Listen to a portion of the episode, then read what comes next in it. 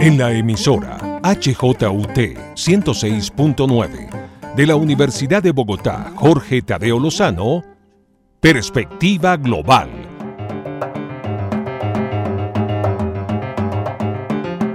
Un análisis a todos los cambios y retos que el siglo XXI le plantea al mundo. Presenta y dirige Doris Ramírez Leighton, experta en relaciones internacionales e investigadora de Asia-Pacífico.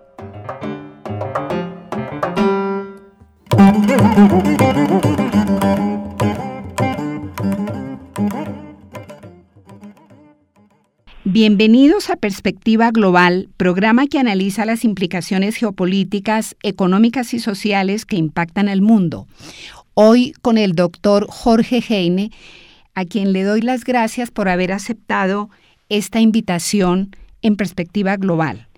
Eh, quiero presentarles al doctor Jorge Heine, quien actualmente es profesor de Relaciones Internacionales en la Universidad de Boston. Ha sido anteriormente ministro de Estado del Gobierno de Chile, así como embajador en China, en India y en Sudáfrica. Ha sido vicepresidente de la Asociación Internacional de Ciencia Política IPSA y profesor invitado en las universidades de Constanza, Oxford, París y Tsinghua en China. Ha publicado una quincena de libros, incluyendo The Oxford Handbook of Modern Diplomacy de la Oxford University Press 2013-2015, considerado el manual más completo sobre la diplomacia. Pues me parece muy interesante toda su mm, currículum y todo su trasegar por la vida pública eh, chilena. Qué bueno que hoy esté como profesor en la Universidad de Boston. Justamente hemos invitado al doctor Jorge Heine porque en días pasados realmente el doctor Jorge Heine con dos internacionalistas más eh, publicaron un artículo que es muy interesante en este momento para América Latina y el Caribe. El título del artículo lo es Latinoamérica, no alineamiento y la Segunda Guerra Fría. Eh, este artículo fue escrito por Carlos Fortín, Jorge Heine y Carlos Ominami. De tal manera que justamente a raíz de que se han hecho muchos eh, seminarios, muchos foros sobre qué es el no alineamiento para América Latina y el Caribe, doctor Jorge Heine. Correcto. Bueno, eh, en primer lugar, gracias por, la oportunidad eh, y por la invitación. Eh, esto es un tema muy eh, actual. América Latina se encuentra en una situación muy difícil, está atravesando su peor crisis en un siglo, según la CEPAL. Es una crisis triple, crisis de salud, crisis económica y crisis social. y por encima de eso, debemos agregar el conflicto que se ha dado entre Estados Unidos y China, conflicto que partió en el plano de la guerra comercial, se trasladó al tecnológico y ahora también ha llegado al plano diplomático. Entonces, en esta situación tan difícil en que se encuentra la región, además tiene que enfrentar las presiones de estas dos potencias. Es por eso que nosotros hemos planteado que la salida a esta situación es buscar un no alineamiento activo, que significa no avanzarse con ninguno de los dos, ninguna de las dos potencias, ni con Washington ni con Beijing, sino que buscar un camino propio a partir de la unidad de la región, a partir de un sentido regional que en este momento está haciendo mucha falta. Mm, así es. Eh, hemos visto a lo largo de los cuatro años prácticamente del presidente Trump que el secretario de Estado, las visitas a América Latina han sido sobre todo para decirle a América Latina que no negocie con China, que no haga ese puente acá, que no negocie en diferentes temas de infraestructura y otros que no se meta con China, que hay problemas de seguridad, bueno, en fin, y eso no solamente lo ha hecho en América Latina y el Caribe, sino en el mundo entero. Entonces, lógicamente, como usted dice, los países no solamente de nuestra región, sino también, eh, por ejemplo, la región de ASEAN, del sudeste asiático, también se encuentra un poco en la misma eh, preocupación que tenemos en América Latina y el Caribe sobre trabajar cada uno por nuestros intereses con cualquiera de las dos potencias, pero no tomar decisiones por Estados Unidos o por China, es lo que eh, comentan ustedes en su interesante em, ejercicio. Eh, Correcto.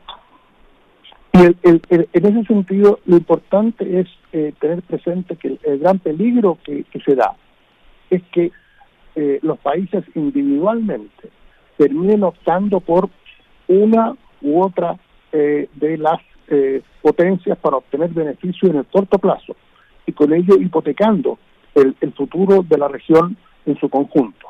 Y eso es lo que estamos viendo en este momento de manera muy clara en el caso de eh, las elecciones para la presidencia del Banco Interamericano de Desarrollo, en que la postulación de un candidato de los Estados Unidos, eh, que rompe una tradición de 60 años, en que el presidente del banco ha sido un latinoamericano, algo que fue establecido originalmente por el presidente Eisenhower y quedó consignado en las minutas de la primera reunión de Asamblea de Gobernadores en el año 60, eh, está siendo puesta en peligro.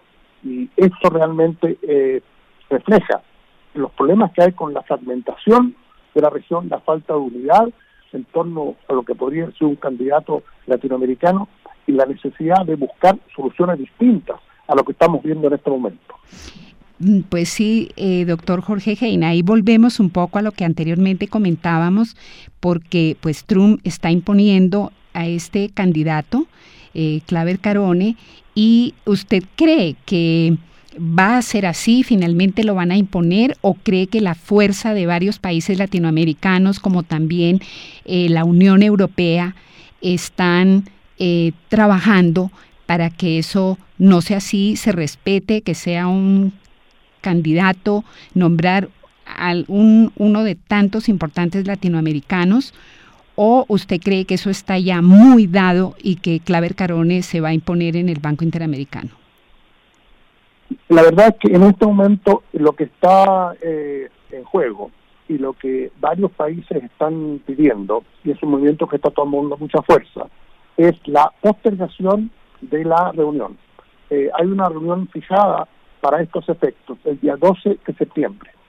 Y distintos países, eh, incluyendo a Chile, Argentina, México y Costa Rica, eh, España también, que es miembro del banco, y pueden sumarse otros, han planteado la necesidad de postergar esa reunión para marzo del año 2021, de manera que evaluar en, este, en estos periodos tan difíciles, estos periodos de pandemia, eh, cuál es el mejor camino a seguir y evitar tomar una decisión apresurada, más aún con las elecciones en los Estados Unidos eh, pocas semanas después, eh, algo que puede tener obviamente importantes consecuencias para el banco mismo. De manera que esperamos que la, que la prudencia eh, predomine y no se tome una decisión apresurada que puede tener consecuencias muy nefastas para el banco y para las Américas, particularmente en esta situación de crisis. Así es, em, esperemos que, mm, Latinoamérica tenga un poco más de suerte en esta vez, pero, pero no, no se ve y con las palabras que usted comenta, pues está como está difícil. Está difícil, pero la esperanza es lo último que se pierde. De la esperanza vive el cautivo, se dice. Y precisamente el día de ayer hubo una declaración eh, muy importante de eh, cinco expresidentes latinoamericanos, incluyendo al presidente eh, Juan Manuel Santos, eh, más Ricardo Lago, Fernando Enrique Cardoso, eh, Julio María Sanguinetti, Ernesto Cedillo y Felipe González, el antiguo presidente del gobierno español, señalando de que esto esta candidatura de los Estados Unidos constituye una agresión a la dignidad latinoamericana y que es algo que no debe ocurrir, porque tiene, puede tener consecuencias muy graves para las Américas y para el desarrollo de las relaciones interamericanas. Eh, ¿Usted cree que con ese nombramiento de Claver Carone en, en, en, en el BID, qué pretende la administración Trump? A ver, eh, la verdad que eh, es difícil decir lo que pretende, pero las consecuencias objetivas serían que básicamente el BID se pondría al servicio de la política exterior de los Estados Unidos. El señor Claver Carone, desde su posición en el Consejo de Seguridad en la Casa Blanca, ha estado básicamente dedicado al cambio, a promover el cambio de régimen en Cuba y en Venezuela. Eso ha sido su, su prioridad en el tiempo que lleva en la Casa Blanca. Y ha indicado que esa prioridad no va a cambiar si es que llega a eh, asumir el cargo de presidente del Banco Interamericano. Tendríamos entonces una situación en que el Banco Interamericano estaría dedicado a promover los intereses de seguridad nacional de los Estados Unidos en las Américas, utilizando fondos de los propios países latinoamericanos. O sea, es el absurdo de los absurdos. Eh, parte importante del presupuesto del BID proviene de los propios países latinoamericanos. El que los Estados Unidos decida aplicar esos recursos para promover su propia política exterior en la región, promoviendo el cambio de régimen de algunos países, me parece que sería una situación insostenible. Sí, precisamente este enfoque que ustedes han comentado en su importante artículo sobre el no alineamiento activo para los países de América Latina y el Caribe, eh, pues uno de esos temas sería justamente el que usted trae, que es el de el nombramiento que está ya encima en, en el BID. Pero digamos, ¿en qué otros em, enfoques se podría hablar sobre qué es un no alineamiento activo para nuestros países de América Latina y el Caribe, doctor Hein? Sí, correcto. Es, una, es, una, es una gran pregunta. Eh, a ver, de lo que se trata acá es de decir, identificar cuáles son las, prioridades de desarrollo de la región y buscar los mecanismos que permitan eh, promover un mayor comercio, que permitan promover una mayor inversión, que permitan eh, levantar eh, el nivel de vida de los países y trabajar en ese sentido con todas las entidades en el mundo y no solamente con algunas y no solamente con algunos países. Ejemplo, se creó eh, hace eh, cinco años en Beijing el Banco Asiático de Inversión e Infraestructura, eh, que es un banco que tiene 100 mil millones de dólares de capital, tiene más de 80 miembros plenos, ocho países de América Latina han, son miembros prospectivos, pero solo dos o tres de ellos han pagado las cuotas y se han hecho miembros y se han hecho miembros plenos. Eh, ese es un ejemplo concreto de cómo América Latina eh, deja pasar oportunidades eh, por no darse cuenta que eh, en Asia están ocurriendo muchas cosas. Asia es la región de mayor crecimiento y más dinámica en el mundo. Y nuestros países deben vincularse con ella también, no quedarse solamente con los socios tradicionales. Otro ejemplo es el caso del el proyecto de eh, la iniciativa de la franja y la ruta que ha desarrollado China. Es un proyecto de desarrollo eh, en infraestructura y conectividad a nivel mundial. Los países de América Latina han estado sometidos a fuertes presiones para no participar en este tipo de proyectos. Otro ejemplo de eh, una situación que nos pone entre la espada y la pared.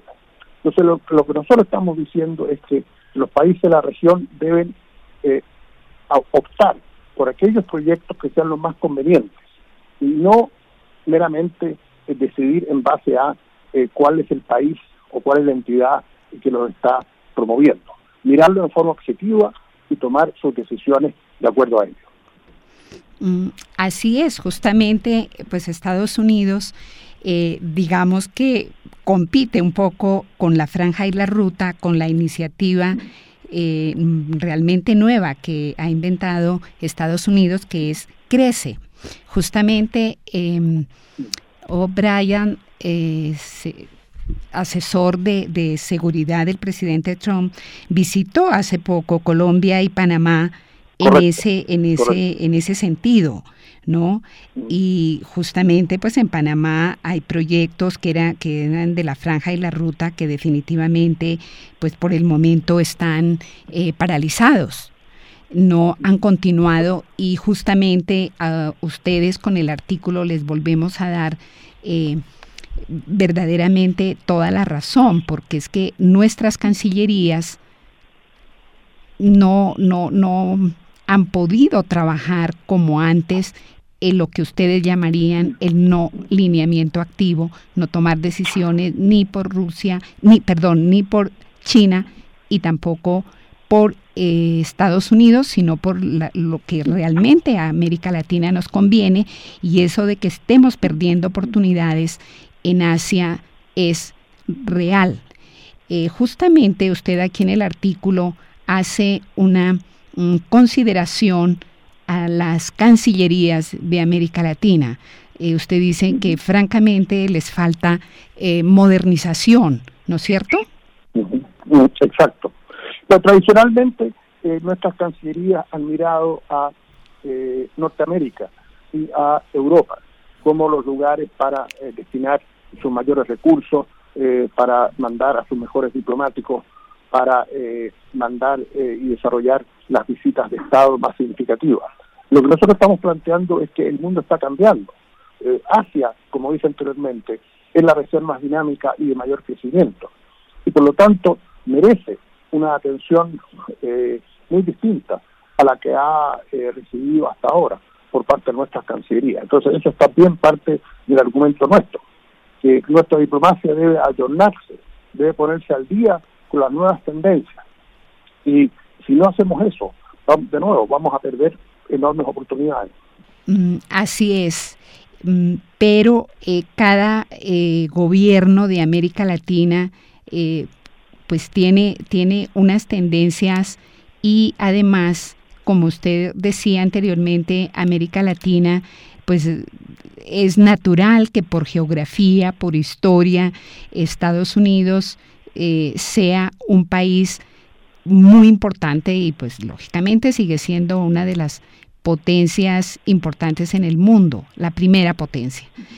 Pero eh, exactamente es un poco, no sé si una costumbre o hay demasiadas, demasiadas eh, tendencias un poco, mm, digamos, em, que ofenden a América Latina varias de las políticas de Estados Unidos, porque es un poco, si usted no, no trabaja con nosotros, eh, hay diferentes em, manifestaciones de amenazas. Bueno, a ver, yo creo que el, haber eh, revivido la doctrina Monroe, eh, como eh, se ha señalado en Estados Unidos en estos años, me parece algo profundamente equivocado. El secretario de Estado John Kerry, el año 2013, manifestó que la doctrina Monroe ya estaba superada y estaba obsoleta, lo que naturalmente es cierto y corresponde a la realidad. en el mundo de hoy, en el año 2020, no puede los Estados Unidos pretender eh, ejercer un monopolio sobre las relaciones internacionales de la región y exigir que nuestros países se vinculen únicamente con Estados Unidos, con algunos países europeos y punto. Vivimos en otro mundo, vivimos en una economía globalizada y en ese sentido eh, nuestros países obviamente eh, tienen que tener eso muy presente.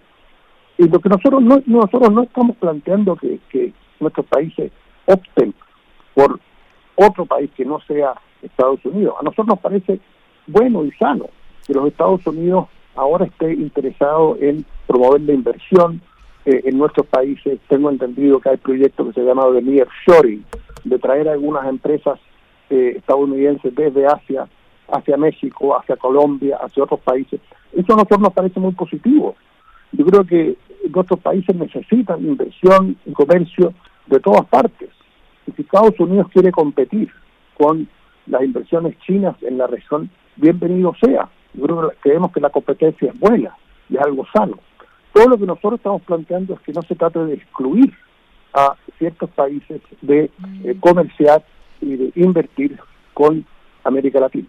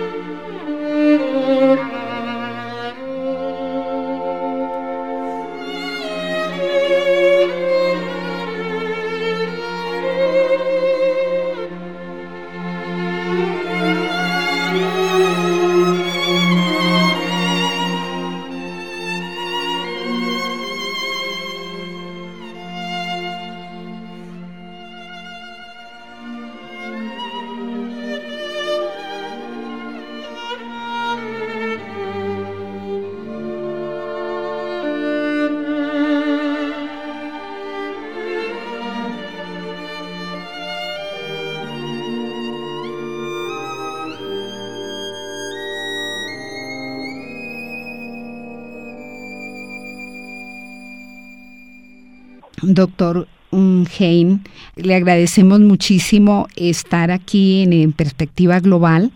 Eh, quiero eh, un poco terminar esta eh, conversación tan importante con usted, entre comillas, el, dicen ustedes, el regionalismo latinoamericano atraviesa por una profunda crisis y en que las cancillerías no tienen respuestas para enfrentar este dilema geopolítico.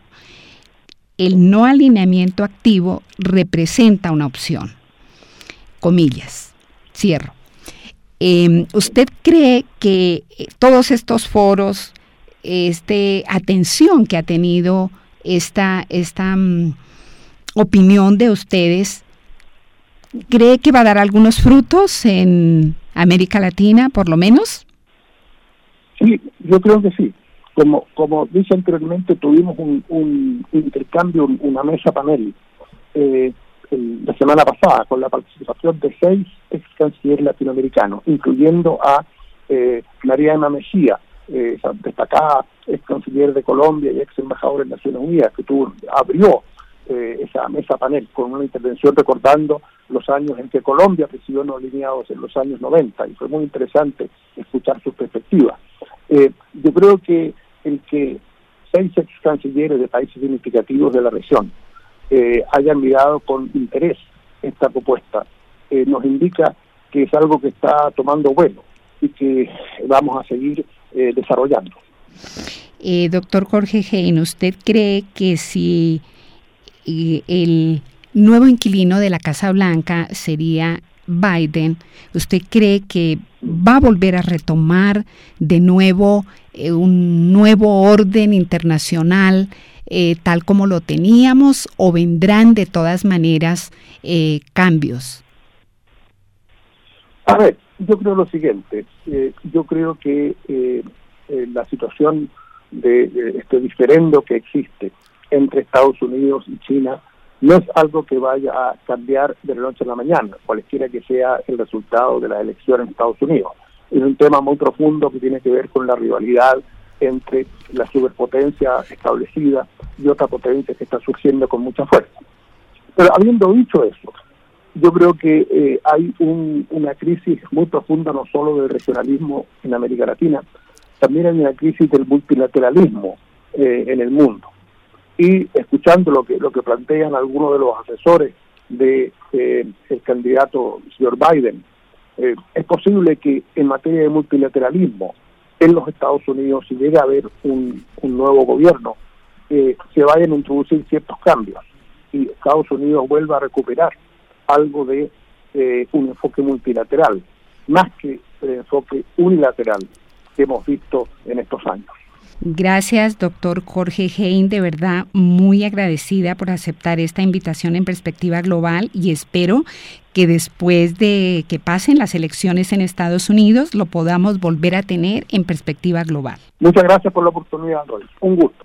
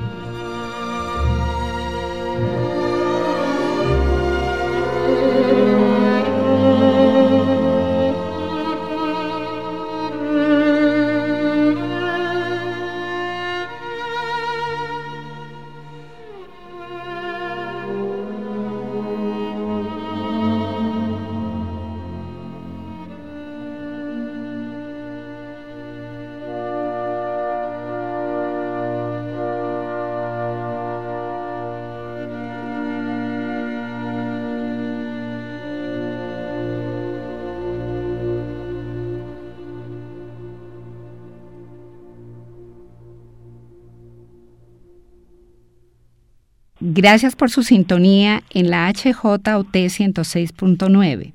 En la dirección y realización de Perspectiva Global les habló Doris Ramírez Leighton. En la cabina sonora me acompañó Enrique Araujo. Feliz semana para todos.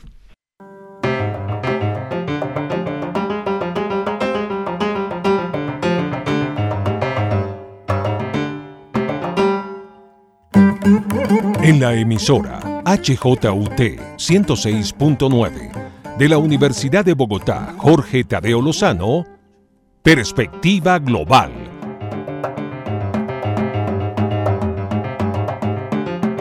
Un análisis a todos los cambios y retos que el siglo XXI le plantea al mundo. Presenta y dirige Doris Ramírez Leighton experta en relaciones internacionales e investigadora de Asia-Pacífico.